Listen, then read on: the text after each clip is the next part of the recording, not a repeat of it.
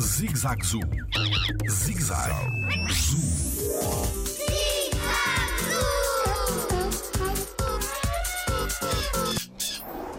A primavera é sinónimo de reprodução?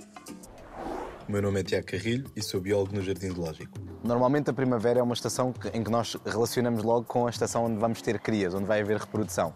Isto está diretamente relacionado com aquelas espécies que vivem principalmente em locais onde há quatro estações, como por exemplo nas florestas de folha caduca. Porque quando chegamos à primavera as florestas tornam-se muito produtivas, existe muito alimento e isso faz com que seja a altura ideal para as espécies reproduzirem. Eh, temos exemplo, por exemplo, o caso dos ursos, que é um, que é um animal que se aproveita normalmente a primavera para ter as suas crias.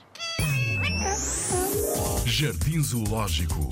Pela proteção da vida animal.